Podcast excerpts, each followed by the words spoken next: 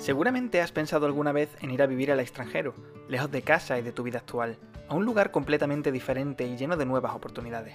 Hola a todos, soy Sergio García y vivo en Francia desde 2014. Aquí he encontrado todo tipo de personas en situaciones completamente dispares, cada cual con su historia particular y que merece la pena ser escuchada, sobre todo si estás pensando en mudarte a Francia o incluso si ya vives aquí, ya que siempre se puede aprender de la experiencia de otra persona. Bienvenidos a un podcast en el que descubrir los sentimientos de un emigrante. Bienvenidos a Vivir en Francia con Sergio. La fuerza con la que de niños queremos alguna cosa en particular es tal que ya de adultos nos impresiona lo que somos capaces de hacer. El sueño de Carla, con solamente 7 añitos, era quedarse en Francia cuando aprendió que sus padres se mudaban a Perú, y tal fue su voluntad que siguió practicando el francés un ratito cada día y no fue hasta más de 30 años después cuando al fin cumplió su sueño de volver a Francia, concretamente a París, para vivir de su pasión por el turismo y los viajes. Pero en la vida, ciertas decisiones se toman en pareja, y no siempre las dos partes tienen la misma opinión. Bueno, Carla, muy buenos días, Carla, y muchas gracias por estar aquí. Y bienvenida a Vivir en Francia con Sergio Podcast. Estoy muy agradecido de que estés aquí, porque para mí es muy importante que una persona como tú, que lleva tantos años en Francia, comunique su experiencia a otros emigrantes como tú y como yo. ¿Vale? Así que, eh, para empezar, ¿qué te parece si me dices tu nombre, tu edad, de dónde vienes y en qué momento decides venir a Francia? Bueno, buenos días. Soy Carla Barrientos Burga. Bueno, me dicen Cocoza porque llevo el apellido de mi esposo, pero mi, o sea, mi nombre de soltera es Barrientos Burga. Tengo 47 años y he venido aquí a Francia en el 2012. Ya son, van a cumplir nueve años, justo en unos días. Wow. Es mi aniversario. Lo que pasa es que yo, yo vine en el 2012 y ah, antes de empezar, quiero agradecerte por esta invitación, ya que me parece formidable ayudar a la gente a esta comunidad, sobre todo a este tema de vivir en Francia, que es una, una de las grandes, eh, no sé, las dudas de todo inmigrante cuando quiere emprender y venir a un país diferente, ¿no? Bueno, entonces yo vine en el 2012 y todo lo hice en el 2012. Me casé, conocí a mi esposo, tuve una hija, emprendí, eh, Ah, eh, bueno, eh, felizmente que sabía hablar francés porque eran muchas cosas que, nuevas que venían para mí. O sea, no es como cualquier inmigrante, por eso cuando digo, muchos más inmigrantes, para, eso, para ellos les cuesta difícil, pero yo hice muchas cosas en, el 2002. Vine embarazada, conocí a mi esposo, antes conocí a mi em, esposo. Me Empieza por el principio. ¿De dónde vienes? ¿De Soy dónde vienes? de Lima. Soy de Lima y bueno, y bueno, conocí a mi esposo en Lima. Lo conocí, me casé, tuve mi hija y ahora ya son van a ser nueve años en junio, cumplo nueve años con él y, en, y asimismo nueve años de venir en Francia, que fue en julio de 2012. O sea, al, mes me, me, casé y, al mes ya estaba viajando. ¿Cómo hablabas francés? ¿A qué te dedicabas antes de vivir en Francia? Ya, miren, este, bueno, lo que pasa es que yo, muy jovencita, o sea, niña, no, no jovencita, niña, a los cuatro años mis padres vivieron en Francia. Ahora, ¿por qué vivieron en Francia? Pues mi papá es militar. Bueno, fue militar, porque ahora ya está retirado. Y él era una persona muy hábil eh, y se ganó una beca de estudios por el gobierno militar, le pagó todo su, como se dice, su, su beca para estudiar en una universidad francesa. O sea, vino como un diplomático, no sé cómo le llaman, una visa diplomática, o sea, algo así. Entonces yo tuve la ventaja de aprender el francés. Yo, tenía cuatro años de edad y, vivimos cuatro años ahí, es decir, hasta los ocho años. Mi, mi, hermanito, que tiene dos años menos que yo, pues en ese entonces, bueno, ahora es un hermanazo, dos años, y lo bueno es que yo, cuando llegué a Perú, o sea, porque ya tenía que dejar Perú para venir, eh, y eso es lo que les digo a todo el mundo, es que el, el idioma es una disciplina, como cualquier cosa en la vida. Entonces, yo a mi corta edad, mi profesora me dijo, yo estaba muy triste porque iba a dejar Francia. Me quedé tan enamorada de Francia, o sea, como una niña de siete años ya sabía lo que quería, o sea, fue, a veces digo que he sido dichosa pienso que es una bendición, porque muy pocas personas saben lo que quieren a tan corta edad. Yo ya lo sabía lo que quería. Entonces yo le dije a mi profesora que yo quería estudiar algo que tenga que ver con idiomas y que tenga que ver relacionado con la cultura francesa. Claro, porque tú desde, desde, los siete años ya querías vivir otra vez en Francia. ya te ibas a Perú, pero tú lo que querías era quedarte en Francia. Así es. Y, y, todo nace ahí, en esa parte. Por eso que les digo a la gente, tienen que ver mi historia, porque es muy motivadora, ¿me entiendes? O sea, yo no lo digo, lo he dicho a mucha gente. Entonces, ahí esa profesora que me dijo lo escuché, me dijo, si tú no quieres olvidar el idioma, tienes que leerte, te voy a regalar 50 libros. Me regaló una caja de libros, estaba muy emocionada por el regalo. Y entonces que los libros pesan. Entonces mi mamá dijo, lo vamos a mandar por barco. No te preocupes, hija. Y hasta ahora tengo mis 50 libros en francés. Pero no son libros así, después de niños y no sé. Hasta mi esposo, que, que tiene tres años menos que yo, tiene la... Tiene los, Oye, mira ese libro, tú lo tienes, tú lo tenías. O sea, son libros que, pucha, para mí es como un tesoro. Yo amo leer. O sea, entonces, de ahí nace mi, mi, vocación por la lectura. Entonces, todos los días le hice caso a esta profesora que me decía, si no te quieres olvidar el francés, tienes que leer una página todos los días. Yo leía, leía una página todos los días. Y así no me olvidé el francés hasta el día de hoy. Mientras que mi, hermano se olvidó totalmente. Por eso hay niños que se van muy niños, pero se olvidan porque no hacen esa disciplina, porque agarran el libro y lo ponen a un costado. Como tú dijiste la vez pasada, en una, cuando te hice una entrevista, tienes que hacerlo, aunque sea una hora, media hora, no sé. Efectivamente. Pero tu cerebro tiene que, tiene que adecuarse. Y la disciplina es muy importante en todo, no solamente en, un idioma, en el trabajo, en tu matrimonio, en todo, en tu comida, en todo es importante la disciplina, porque así va a ser la trayectoria de toda tu vida. Porque es como un arbolito, tú eres un árbol, tú no lo vas a hacer crecer a los 30, 20 años, tú tienes que hacer de niña. Bueno, si ya no lo haces, ya no importa. No quiero tampoco, de, ¿cómo se dice? Decir, ah, desmotivar, sí.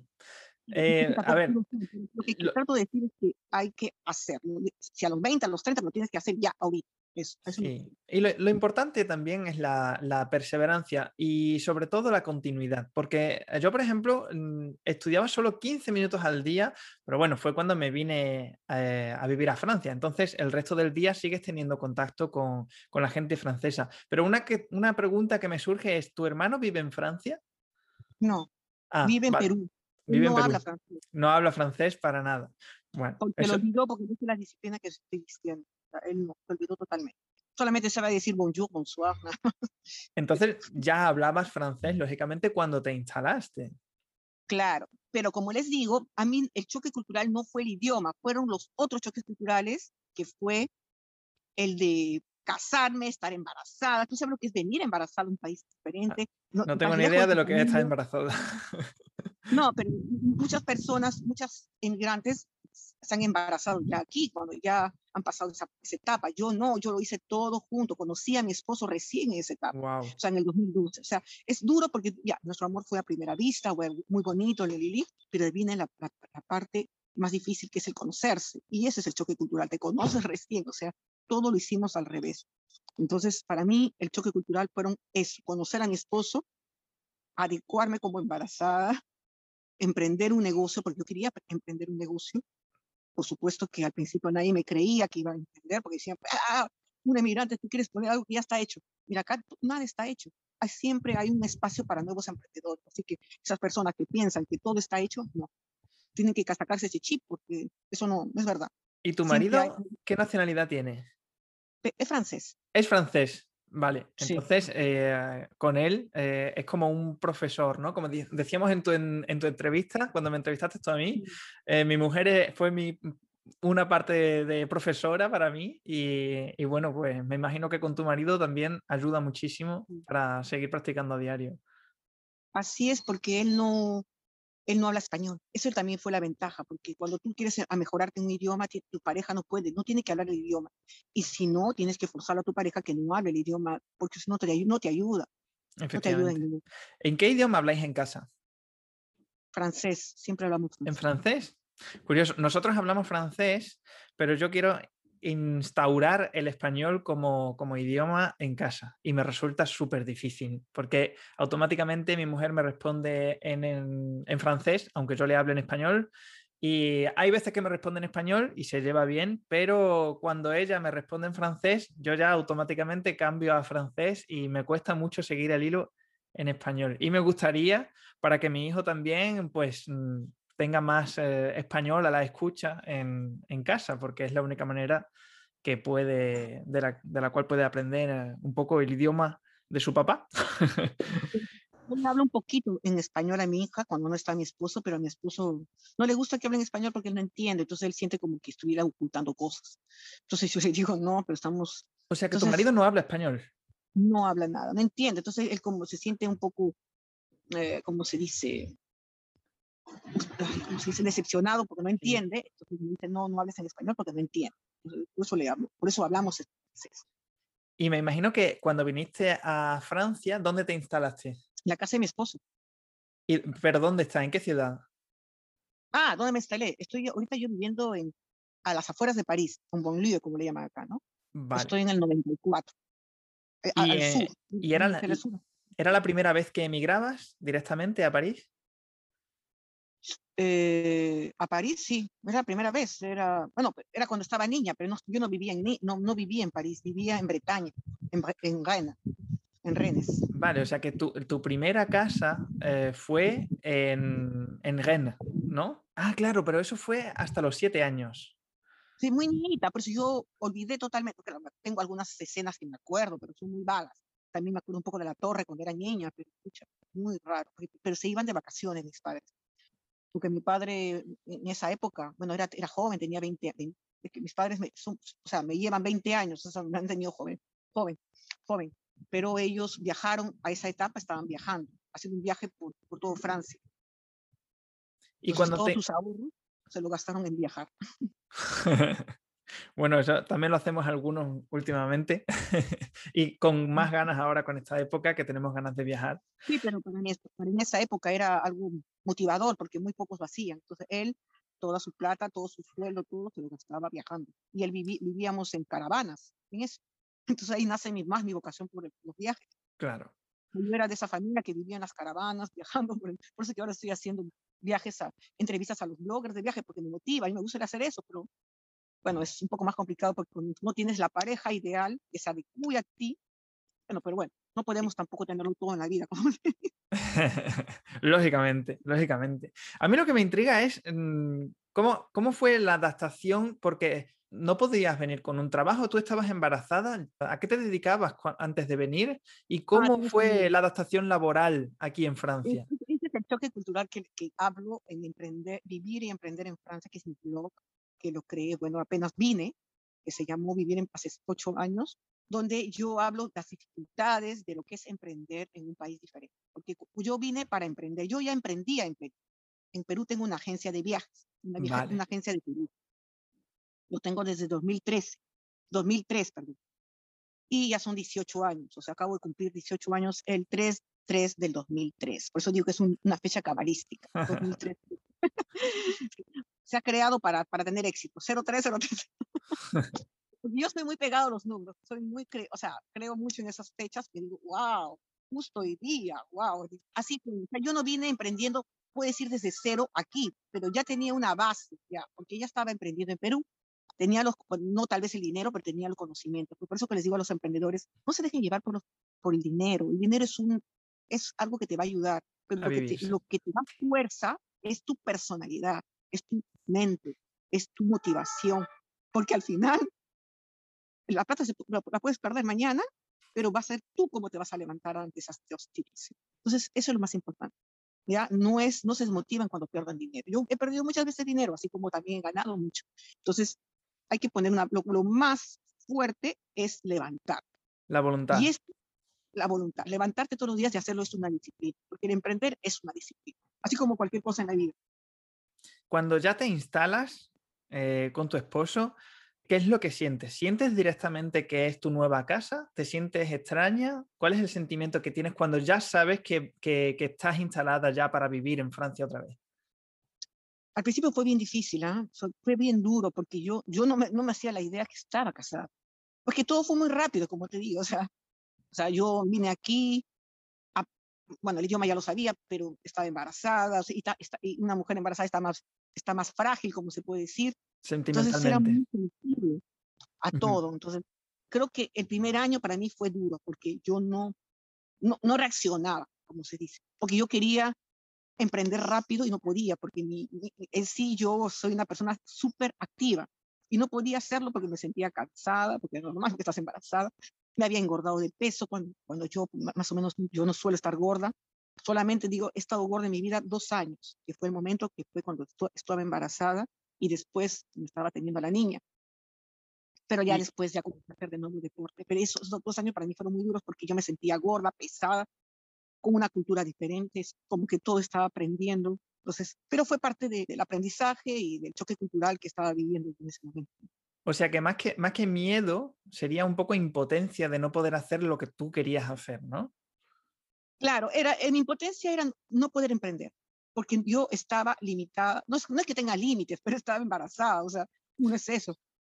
Eh, quería hacer cosas, pero no podía porque, porque tenía la niña, y más aún que una niña cuando tiene síndrome de Down, tienes que aprender algo nuevo. O sea, era todo, o sea, no, a mí no me chocó el, el, saber que mi niña era, tenía una discapacidad. A mí lo, que, lo más difícil era aprender todas esas cosas nuevas entonces, ahí pienso que fue el gran choque, ¿no? O sea, quererlo saberlo ya todo rápido, pero no es así, a veces toma todo un proceso. Wow, han sido muchas, muchos, muchos sucesos, muchas cosas importantes de golpe al mismo tiempo, boda, embarazo, el nuevo país, nueva cultura y eh, ¿Qué es lo que, primero que hiciste para poder eh, integrarte? O sea, me imagino que querías emprender. Entonces, eh, ¿qué, es, ¿qué, es, lo primero que hiciste? ¿Fuiste a, a la prefectura para, para, ver cómo funcionaba el tema o trataste de traer tu empresa de Perú a Francia? Ya, te voy a decir, este, lo primero que yo hice cuando llegué fue irme a, abrir una cuenta corriente. ¿ya? Yo sé que muchos no lo hacen, yo lo hice porque yo ya tenía una, yo ya tenía un, una empresa en Perú. Entonces yo, como felizmente lo que me ayudó a mí fue el idioma, ¿ya? Yo, yo hablo, yo vine con un no vine con básico, no vine con intermedio, vine con un idioma avanzado, ¿ya? Entonces yo tenía la facilidad de palabras, lo único que me faltaba a mí era la vida, el idioma francés de la vida cotidiana, es lo único. Pero yo entendía gramaticalmente, hablaba muy bien. Entonces fui a, un, saqué cita con, con, el, con el conseller, como le llaman acá, le dije, quiero abrir una cuenta, quiero, quiero, quiero una, una, como empresa y todo, bla, bla, bla. Y el tipo me dijo, pero sí, pero eso es muy, muy temprano, tienes que ser emprendedor. Y yo, bueno, ya, bueno, no importa, dígame los pasos, dígame lo que tengo que hacer y yo lo hago. Entonces yo hice eso. Me dijo, pero ya, dime esto, te, yo lo voy a hacer, pero digan, dígame. Entonces él me vio como una persona muy decidida, o sea, yo no tenía dudas, yo, yo, yo, yo, yo quería hacerlo ya. Entonces, abrí primero mi cuenta bancaria, que no era una cuenta, no era una cuenta de empresa, era una cuenta personal, entonces comencé a, ahí a, llevar mis, yo tenía clientes en Perú, o sea, clientes de mi agencia de viajes, que es lo que me, me daba para comer. No era, ¿Ya? ¿Me entiendes? O sea, yo siempre he tenido un trabajo, pero como emprendedor. Pero yo no quería ese trabajo solo, yo quería emprender aquí con mis clientes de latinos en Francia, que esa, esa era mi misión, porque yo veía que el, el turismo, bueno, todavía no había la Europa sin visa, la Europa sin visa recién pasó en el 2016, entonces, vale. yo estaba tratando de ver cómo plasmar todas mis ideas en este nuevo proyecto que tenía, que era viajes para latinos, porque lo que tengo en, en Perú es viajes de turistas europeos para Perú, es diferente. Lo y ahora quieres hacerlo a, a, al revés. En Perú es un receptivo y yo quería un receptivo en Francia, quería un receptivo en ambos países, eso es lo que quería. Entonces, eh, yo, yo vivía de eso, de lo, de lo que me daba la empresa, y entonces hacía así. Entonces necesitaba una cuenta para justificar ese dinero, porque habían clientes que me pagaban de Europa, entonces para facilitar el pago de estos clientes que me pagan en Europa era una manera de decirles, mira, yo tengo una cuenta en Francia, me puedes depositar mejor aquí para no gastar gastos de transferencia en Perú, para que mejor me lo pagas acá, pero eso sí lo tenía que justificar. Entonces, por eso que al banco le, digamos, le gustó la idea y me dijo, está bien, tú no puedes recibir toda esa cantidad de dinero, bueno, porque eso sí son grupos de pasajeros, Perú manejaba grupos. Entonces yo digo, no, no puedes recibir esa cantidad en una cuenta personal. Entonces me dijo, esa cuenta no puede ser es como algo negro. Entonces dijo, yo no quiero trabajar en negro, a mí nadie me ha explicado. Yo, yo vine con esa idea de abrir una cuenta corriente pero, empresarial, pero la, la, persona que me aconsejó me dijo que no, no, no, no, así no se hace, así es. Bueno, así, fueron muchas caídas que les estoy contando. Al principio caí con un conseller que no me supo explicar bien, que me, me dijo abrir una cuenta personal cuando yo, yo, lo que quería realmente era una cuenta profesional. Profesional. ¿Y cómo es? Entonces, te diste de alta como eh, emprendedora aquí en Francia. ¿Fue complicado eso, ese trámite? En, ahora no tanto, porque en esa época, estoy hablando de 2014, ya yo, ya después de los dos años que ya estaba ya supuestamente adaptada, que fue, creé mi empresa como emprendedor, en, o, tú, como se le llama acá, otro poner, ¿ya? Hice, saqué mi, y cerré todo eso y todo, ¿ya? Ya está. Ya iba, podía recibir dinero con mi cuenta profesional, normal, ya era algo más le legal, o sea, era ya tenía que justificar y así empezó. Así fue todo. Entonces o sea, ahora, desde de 2014 al principio, esta cosa, bueno, que te estoy hablando, emprendedores, la gente lo veía como algo inestable, porque acá los, los, los, franceses no son emprendedores mucho, no hay muchos emprendedores, me he dado cuenta. No es como en Estados Unidos. Yo no te digo que no hay, sí hay, pero no como en Estados Unidos, no como en China, no como en, Perú. En Perú la gente emprende, emprende mucho porque el sueldo no alcanza, pero acá no, como todo el mundo está, ¿por qué es la razón? Les voy a decir, chicos, ¿por qué? Porque están acostumbrados a un buen sistema. Entonces hay, hay, un buen sistema laboral, entonces la gente no se quiere hacer problemas, te dice, ¿por qué voy a emprender si tengo un buen sistema? Sí. Es eso, es eso. Entonces, y eso es, lo que, eso es lo que encarece el sistema al final, porque hay mucha gente que se apalanca y entonces eh, si el Estado los está manteniendo sin voluntad, entonces eso es lo que hace al final que la vida se vuelva cara y por eso Francia es relativamente cara. Y dime una cosa, como emprendedora, yo pienso en, mi padre es emprendedor desde hace muchísimos años y, eh, y, es difícil que, que, él tenga vacaciones, es muy difícil coincidir con él eh, y, yo me pregunto, tú que has emprendido en Francia, ¿cuándo, ¿en qué momento tomas tus primeras vacaciones y a qué las dedicas? Mira, yo no tengo, yo no puedo decir que tengo vacaciones porque mis vacaciones es mi pasión. Yo no puedo tener vacaciones. O sea, yo nunca estoy desconectada, yo nunca me desconecto. en algún Yo quiero saber si en algún momento has vuelto a Perú. Sí, he vuelto, pero, pero estoy, vuelvo siempre o sea, yo siempre tengo vacaciones, o sea, vacaciones yo les digo, pero estoy conectada. O sea, no es que yo voy a agarrar y me voy a desconectar mi celular para siempre. No, jamás voy a hacer eso. Porque siempre tengo clientes que me escriben o seguidores hoy en día, ¿no? Pero no, no o sea, no, eso no voy a hacer, es imposible desconectarme. Es como desconectarme de mi, de mi, de mi pasión, no podría. ¿Y cuándo, ¿cuándo fue la primera vez que, que volviste a Perú desde que te instalaste en Francia? La primera vez fue el ratito, en el 2012. En el mismo año. Eh, cuando Andrea nació. Andreita, Andreita, hay que hablar un poco de Andreita. Andreita es tu hija y, forma parte incluso de tu canal de YouTube, que ya tienes, he echado un vistazo, ya tienes casi 14.000 suscriptores. Y bueno, pues para los que queráis ir a visitarla, es eh, Carla y Andreita en París. Y sí, sí, yo la conozco por los vídeos. Sí, lo que pasa es que mi, mi, blog nació con eso, porque yo quería hacer algo con mi hija, porque mi hija, como les dije al principio, tiene síndrome de Down, entonces la idea es, hasta en mi blog lo pongo, eh, en la vida no existen límites, ¿ya? siempre y cuando tú te los creas, ¿sea? Entonces para mí no era un límite que, que mi niña tuviera, eh, sea discapacitada, todos los límites nos, nos los ponemos nosotros mismos. Entonces eso es lo que yo transmito cuando salgo con ella, cuando, cuando la la involucro en parte de mi trabajo, en todo. Por eso que al, fin, al principio tuvo bastante éxito. Tenía muchos clientes, o sea, wow. Bueno, hasta el día de hoy creo, bueno, todavía ahorita porque está estancado el, turismo, ¿no? Sí, Pero ahora, ahora sí. Un abrir, e, el enfoque que yo le he dado a mi blog es eso, o sea, es, es un tema eh, de una madre que está con una niña desplazándose con discapacidad por todo lado, ¿no? Y que, y que nuestros únicos amuletos, como digo, no es, no es el dinero, sino es nuestra energía, que, que nunca desvanece. Y por, cierto, no tiene que desvanecer porque es algo que yo ya lo, lo escribí y para mí algo que yo escribo se tiene que cumplir. Es que es, es, es, cuestión, como se dice, de disciplina. Eso es voluntad también. voluntad y que tú a tu, a tu, mente ya sabes lo que tienes que hacer. Si no, si no, si no, no vas a lograr lo que quieres. ¿no? Entonces tienes que hacerlo una, una disciplina, todo. Se va a cumplir. Todo se cumple si tú, si tú lo haces. Lo haces, lo haces, lo haces por, supuesto que hay días que me desmotivo, pero, pero aparece este, este angelito, como les digo, un angelito ahí positivo y un, angelito negro, que dice, no, no lo hagas, mejor duerme. No, otro que me dice, sí, no, tienes que hacerlo. Porque...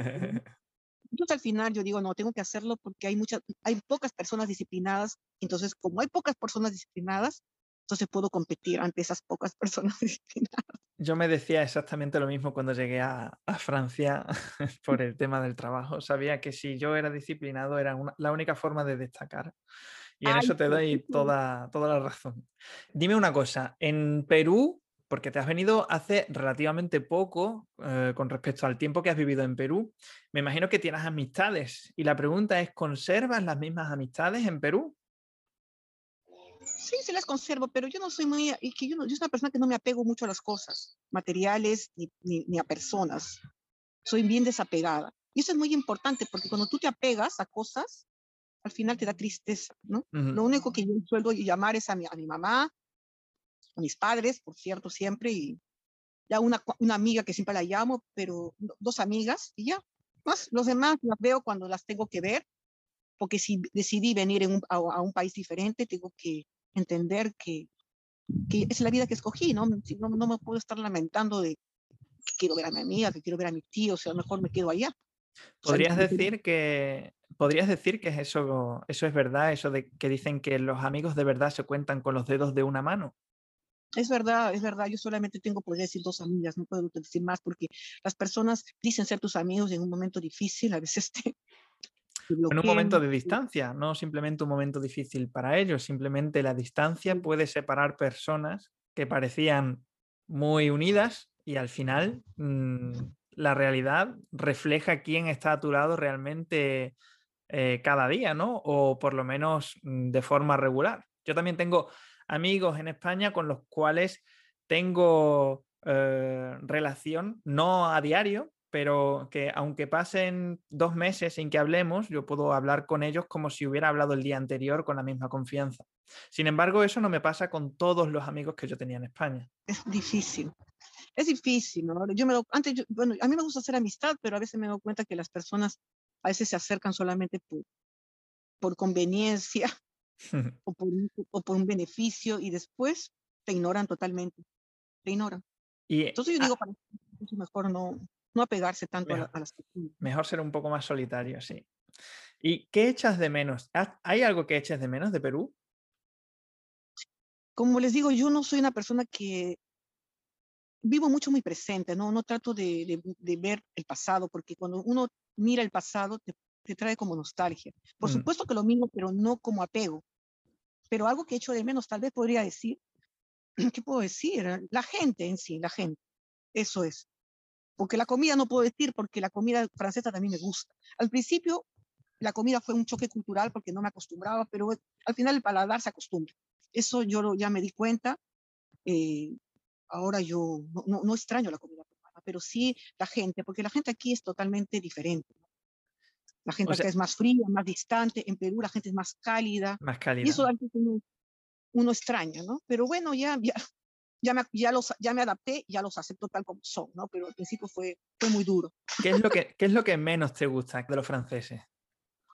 Lo que no me gusta de los franceses, pero, pero, pero, pero también me gusta, porque ya me gusta ahora, es que son muy directos para decir las cosas. Sí, que no hay sarcasmo. Eh, y me gusta que me lo digan, pero ellos ya son demasiado directos. Sí, hay veces que son demasiado directos, sí.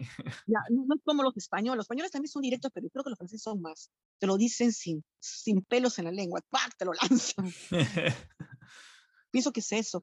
A veces cuando uno recién llega, es, es- ese es un gran choque cultural, porque que no solamente lo digo yo, muchas latinas dicen, ay, me dijo eso, pero no lo tomes, a- ahora ya no lo tomo a mal, pero a veces sí, a veces hay cosas que te, que te duelen en el alma, pero ya ahora yo siento que eso lo hacen para que tú, para que tú como de, de alguna manera reacciones. Eso es lo que ellos dicen.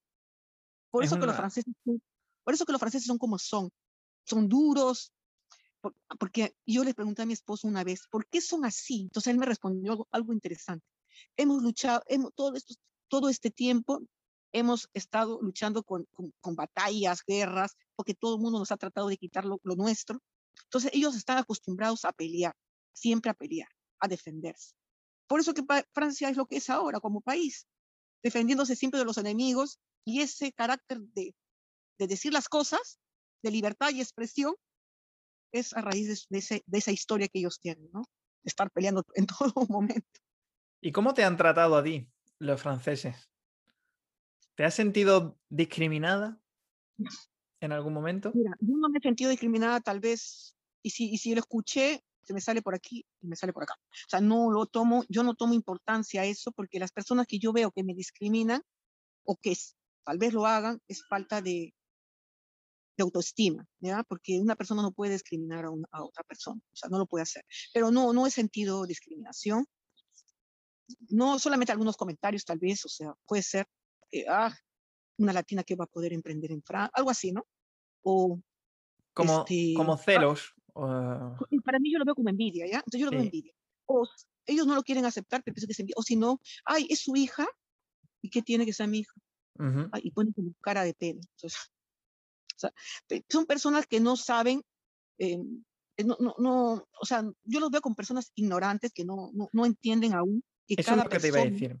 Eso es lo que te iba a decir. Cada persona tiene un estilo de vida diferente. O sea, tú tienes mm. tus complejos, en vez de estar mirando los defectos de otras personas, mírate primero los tuyos. O sea, yo estoy tan ocupada creando, por eso yo tengo un taller, bueno, no les he dicho, un taller de meditación, que lo hago todos los viernes, y donde les digo a la gente, no miren los defectos de los demás porque van a perder su tiempo.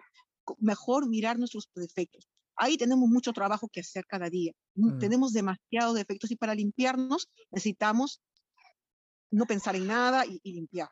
Y de esa manera vamos a crear una buena energía y la gente va a cambiar cuando tú cambies, no cuando tú les dices que cambie. La gente no va a cambiar porque ellos tienen sus problemas. No, hay, que, hay que informarse. Y en eso te doy la razón cuando dices que es gente un poco, entre comillas, ignorante porque no conocen la situación de la otra persona y lanzan, pues, eh, juzgan cuando no están en, posibilidad de hacerlo o de hacerlo correctamente porque eh, no conoces a la persona que tienes enfrente de ti. Entonces, mm, yo creo que lo que falta a la gente que discrimina es un poco de información y un poco de empatía, porque eh, está muy mal, digo yo, hablaba en, otro podcast con, una compañera que que el, hecho de ser inmigrante es, es, una cosa despectiva, una cosa negativa. Al final, eh, inmigrante o emigrante solo es dependiendo de quién te lo llama. Emigrante eh, eres tú cuando tu familia de Perú habla de ti e inmigrante eres tú, la misma persona, pero te lo llama una persona que vive en Francia. Al final tenemos, al final somos todos emigrantes eh, e inmigrantes, hay que asumirlo. Somos inmigrantes en Francia, igual que somos emigrantes en nuestro país de origen. Entonces, no hay que, no hay que escuchar, como tú bien haces, no hay que escuchar las críticas destructivas y quedarte simplemente con, la gente que te critica para que crezcas, como tú has dicho bien antes. Mm. Yo no les escucho, o sea, y si les escucho, digo, es envidia. Para, para mí hay dos formas de, definir una persona. Envidia, como puse hoy día en, mi historia, porque veo a veces gente que, que se meta tus historias, bueno, lo digo por... No lo quería compartir porque no soy mucho de, tomar, como se dice, importancia esas cosas. Lo hago para de forma psicológica, o sea, porque me gusta, me gusta mucho la psicología. Yo no soy psicóloga, pero me gusta mucho emplear la psicología en, en, la vida. Entonces yo digo, una persona que actúa así, que te mira tus historias y no te sigue, hay dos formas de definir esa persona. Uno, que te admira y no quiere reconocerlo. Otro, que te admira y, lo reconoce. Yo también, ah, yo sigo, yo, yo miro historias de otras personas y yo reconozco que yo las admiro, pero hay personas que no quieren reconocer y otras que te envidian, pero no lo reconocen. Entonces, mm. solamente son tres cosas, que esas tres cosas tendrías que decir. ¿Por qué miras las historias de las personas si no las sigues? Cuando o sea, yo no te digo que no, puede ser que no, no, te digo que sigas a todos, pero, pero que te miren tus historias todos los días y que no te, y que no te sigan, ¿qué es eso? Que, lo, que, que puedas mirar una historia, bueno, de, de, casualidad que caíste, eso lo puedo entender, porque a veces me meto a historia, ay, no, yo no quiero ver esto pero que estés mirando todos los días la historia de la persona y que no la sigas, eso me parece. Al final son seguidores potenciales que están en duda, en periodo de duda. Yo también me he sentido así cuando, no en Instagram, eh, porque paso un poco más de tiempo en YouTube, pero muchas veces he conocido youtubers que, que al primer vídeo me han enganchado un poco y no he decidido suscribirme hasta que he mirado cuatro o cinco vídeos suyos que han caído al azar. Es porque los admiras de alguna manera. Y al, fin, al final terminas suscribiéndote porque al final, eh, bueno, pues te está aportando lo que tú necesitas. Y entonces en ese momento dices, pues mm, se lo ha ganado, soy un suscriptor suyo porque quiero ver sus vídeos. Al final, mm, en Instagram yo he sentido que hay un... No, yo estoy hablando de YouTube, te estoy hablando de Instagram. Sí, sí. En, YouTube, bueno, en, YouTube lo puedo entender porque yo también a veces me meto y miro videos mm, para suscribirme es, es, diferente. Yo te digo en Instagram que te estás metiendo siempre a sus historias de la persona. Eso me refiero. Sí. Eso es lo eh raro, porque yo cuando voy a mirar historias de las personas, yo, yo, me, yo, yo, me, yo de frente ya lo sigo, porque para mí es una forma de respeto, o sea, si lo estás mirando sus historias cada constantemente y que no las sigues, no tiene lógica, ¿no? Sí, hay, hay, hay, algo que no va bien, eso está claro. y, tú sabes por qué, quién es la persona que te, porque tú lo ves, porque esta persona te, te mira tus cosas y te sigue, ¿verdad?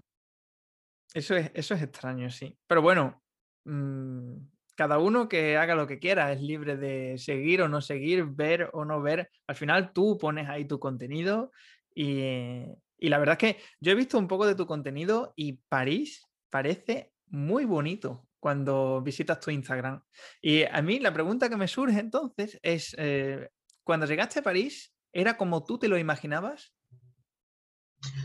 No, no era como yo me lo imaginaba. Yo pensé que yo sabía que era bonito, pero verdad que es hermoso. era mejor de lo que te lo imaginabas. Sí, es que es hermoso, no solamente tanto turísticamente, como, como digo, desde lo emblemático a lo insólito. O sea, es un eslogan que yo he puesto de, eso es lo que vas a ver en, en, cuenta. O sea, vas a ver de lo más turístico, de lo más emblemático hasta lo más insólito. O sea, caminas un lado y te vuelves, ves cosas que ni siquiera te lo imaginabas. Hermoso. O si no, te vas a la parte popular, que wow, también te sorprende. Cosas que no, todo te sorprende, todo, todo. A mí me sorprende todo. ¿Será que estoy tan enamorada de París? todo. ¿Qué es lo que más te gusta de París? Ay, ¿qué me gusta de París? Es cierto, porque es bien difícil contestar eso me gusta su comida, me gusta su, arquitectura, me gusta eh, su, gente, a pesar de que son, paran con la cara, como les digo, los parisinos, su boca la tiene para abajo, verte la tiene para abajo. no sonreír, se, la, se, les ha ido para abajo. Son muy Pero esa carita, esa, esa, carita de para abajo me gusta porque, porque es parte de ellos. Pero le sacas una sonrisa cuando le dices, bonjour, monsieur, je, mm. Eh, vous pouvez me donner, no sé, un conseil. Y eh, ellos unos dicen que son rudos, no son rudos, es, es como, tú le, como tú te les acerques a él, ¿ya? Porque cuando yo me, varias veces he pedido favores, ellos me, ellos me han ayudado. Y, y, bueno, por ahí debe haber uno rudo por ahí. Sobre todo yo pienso que los rudos se encuentran en lugares públicos, pero en la calle no. La, la gente está dispuesta a ayudar. Pero te digo una cosa, Carla, yo, yo, vivo en Marsella y bueno, también he, he pasado algún día en París y he tenido tanto buenas experiencias con parisinos eh, y malas experiencias con parisinos y también he tenido buenas experiencias con marselleses y malas experiencias con marselleses. Al final no podemos generalizar, que siempre decimos, pues no, en el sur es más cálido y tal. Al final yo creo que es lo que conocemos y tú, por ejemplo, conoces bien París y sabes que la gente puede ser cálida una vez que entras ya en su círculo, ¿no? Una vez que, que entablas una conversación. Bueno, una ciudad tan cosmopolita pues es normal que no se cruce la gente, no es como en un pueblito pequeño que la gente se saluda eh, cuando se cruzan, pero eso, eso también pasa aquí, en el centro de ciudad. Y, eh, pero bueno, al final lo que importa es que cuando tú tienes contacto con esa persona, pues lo que tú recibes de ella. Y también es muy importante cómo tú le hablas a esa persona, porque al final es, es efecto rebote, ¿no? Si tú, le, si tú le hablas cordialmente, con buena educación y con una sonrisa, seguramente recibas lo mismo. Eh, lo que pasa es que el problema, el, de el problema de los latinos es que estamos esperando ver un francés, un parecido con la boca para, como les digo, con la sonrisa para arriba. No lo van a ver, porque es su cara, así su rostro. Entonces, ustedes tienen que entender que su boquita es para abajo. Entonces, tú tienes que lograr que esa boquita se vaya para arriba. Entonces, entonces si tú reaccionas de la forma entonces por eso te va a contestar mal. Pero si tú reaccionas de la otra manera, no te va a contestar mal. Te lo digo porque yo lo he aplicado. Bonjour, monsieur, y le sonríes te va a sonreír. Esa boquita va a subir. Yo lo he visto. Comienza así. Sube. y me da risa porque es forzado, pero no es que sea hipócrita, sino que no están acostumbrados a sonreír, no están acostumbrados. Es como que alguien que te diga algo que tú no estás acostumbrado, te va a salir forzado. Es así, es su cultura, como los alemanes también, es su cultura, son más serios, eh, y bueno, no, no, he vivido en Alemania, pero he tenido amigos alemanes y son así, te responden, porque es su forma de hablar, no es que sean rudos, son así. Y, eh, y, bueno, va a ser una pregunta difícil porque me has dicho que estás enamorada de París, pero ¿hay algo que no te gusta o algo que detestes de París? Mira, algo que no me gusta, no sé, tal vez puede ser, ¿qué puede ser que no me gusta? Ya, lo que no me gusta, por ejemplo, es cuando a veces estoy caminando en, en París y que se me acercan gente para pedir plata o para pedir, no sé, cosas. Sí. Eso me molesta porque siempre me, ven como turista. Será porque tengo cara, no tengo cara de francesa. Entonces me ven como siempre estoy con cámara, siempre estoy grabando. Entonces eh, eh, me, molesta que me interrumpa. Eso, eso es lo que me, me molesta. Y, y, en París hay mucho de eso. Te, quieren engañar por ahí. te quieren, porque te quieren mostrar algo, te quiero vender algo, una, sortija, no, no sé. Eso, eso, eso, por ejemplo, a mí me, molesta porque siempre están que, tratando de vender algo que yo no quiero. Ya, te he dicho que no quiero. Insiste. Bueno, en Perú también hay eso, ¿ah? También. Pero acá yo no pensé que en París había. En París hay también, por favor. no, quieran, no crean que solamente en Perú, porque en Perú también hay, cuando vas a Cusco, todo el mundo quiere, mamita, por favor, cómprame, cómprame. Igualito hay acá, igualito. Sí, lo mismo. En España también, ¿eh? Depende de dónde vayas, pero... a, mí, a mí eso me molesta, eso, eso me molesta mucho. Bueno, eso también hay en Perú, pero acá no, me molesta porque no pensé que en París había, pero sí hay. También me molesta es en el bus, por ejemplo, cuando entran, no, yo no soy, no soy racista, pero no me gusta cuando vienen, en, a veces hay gente que no tiene sobre todo inmigrantes, no quiero decir la, nacionalidad, pero entran sin pedir permiso y empujan, y, eso tampoco no me gusta. Esa es la falta de, no diré la falta de educación, pero es la cultura de cada uno. Es como que... Siempre lo veo en ellos, siempre lo veo en esa, en esa cultura que trata de empujar con sus coches, con sus cosas, y te empujan. Hmm. Y, de verdad que me molesta porque a veces tú también tienes un coche, tienes una niña y, y no respetan. A veces no respetan y tú dices, oye, mira, en, primer, lugar, señora, yo soy más prioridad que tú porque yo tengo una niña con discapacidad. Así que a, veces, a veces cuando a veces entramos en, conversación, yo les digo eso y se quedan callados, porque yo soy prioridad en todo. Mm. No que, esas personas que vienen acá porque tienen su, niño, pero está bien, yo puedo entenderlo, pero que no empuje. A veces, y, está vacío, ¿eh? está vacío el bus y te empuja. cosa, cosa que es ilógica estás tú tan tranquila y te surgen estas situaciones eh, de este tipo, ¿no? Y eh, bueno, y dime para terminar, eh, ¿llevas ya pronto 10 años? Va a hacer 9 ahora. Sí, el próximo año voy a cumplir 10 años porque va a ser 2022. ¿Y piensas que te vas a quedar aquí para siempre? Bueno, a mi esposo no quiere, porque no le gusta por el tema eso, como dije al principio, la gente. Es que la gente es muy, muy, en general, no puedo decir general, no puedo generalizar, pero la mayoría de los, franceses son fríos, son no es como la gente en Perú, la gente es más cálida. Entonces mi esposo extraña ese tipo de gente, porque cada vez que va a Perú, lo que más se lleva no es su comida, sino es su gente. Creo que es lo que conquista de, de Latinoamérica eso, ¿no? La gente en sí. Entonces no lo tienes claro. Yo quiero ir, yo quiero quedarme aquí, pero mi esposo quiere una vez que su mamá, porque lo único que nos saca aquí en ese momento es su mamá, que aún sigue viva, pero él dice, el día que mi mamá se vaya, por, ten por seguro que no vamos a ir a vivir a Perú. yo no quiero, pero bueno, no sé. Bueno, pues eso va a ser, eso va a ser una, una decisión difícil. Todavía no estamos en esa etapa, pero puede ser. Hmm. Ojalá que no, no dé el COVID, porque por ahora felizmente porque esto, ese tema del COVID ha afectado a, muchas familias peruanas, está, está, que ataca. Todo está, todo, todo está mejorando de todas formas. Eh, bueno, o eso nos hacen ver, no sé exactamente, porque las cifras siguen siendo un poco eh, alarmantes, pero bueno, con esto de la vacuna y tal, eh, como te decía antes, yo, yo ya me he puesto la, la primera dosis y, y es verdad que el efecto que hace es un efecto, bueno, no sé si llamarlo placebo, pero es verdad que te sientes como un poco más libre porque sabes que pronto te vas a poner ya la última y como que te da la sensación de que eres un poco más inmune al virus, aunque luego en el papel pone que no eres completamente inmune y que no se sabe tampoco cuánto tiempo va a durar el efecto. Pero reconozco que, mm, estar vacunado pues te hace sentir un poco menos vulnerable. Claro. Aparte también tienes que pensar en los demás, porque hay personas frágiles a, tu entorno. Efectivamente. Mm. Yo lo hago por eso. Yo soy una mujer fuerte, pero tampoco hay muchas personas fuertes, pero no puedes pensar que tú nada más. Mm. Tienes que pensar también en los demás. Entonces, el vacunarte no es algo malo, simplemente estás contribuyendo a que este virus termine, que, está, que ya ha matado mucha gente. Lo mm. digo porque en Perú ha matado mucha gente que yo no, yo no, yo no esperaba que iban a morir. Y son tíos cercanos. Sí. Acá, acá no lo he sentido tanto porque aquí eh, la, la, salud está más, la gente es más, respetuosa con las distancias, con el distanciamiento, con ¿no? Pero en Perú, en los países estos de tercer mundo, no, no, no, sucede lo mismo. Entonces, por eso que digo que yo me tengo que vacunar. Bueno, todavía he, he tratado de sacar cita ayer, pero bueno, no he encontrado cita. Voy a tratar de hacer estos días pero pienso que la vacuna es, ya, ya, lo que pueda pasar después, no importa. O sea, ustedes tienen que hacer lo que tienen que hacer. O sea, no criticar tanto, porque la gente no toma decisión, o sea, muchos se enredan.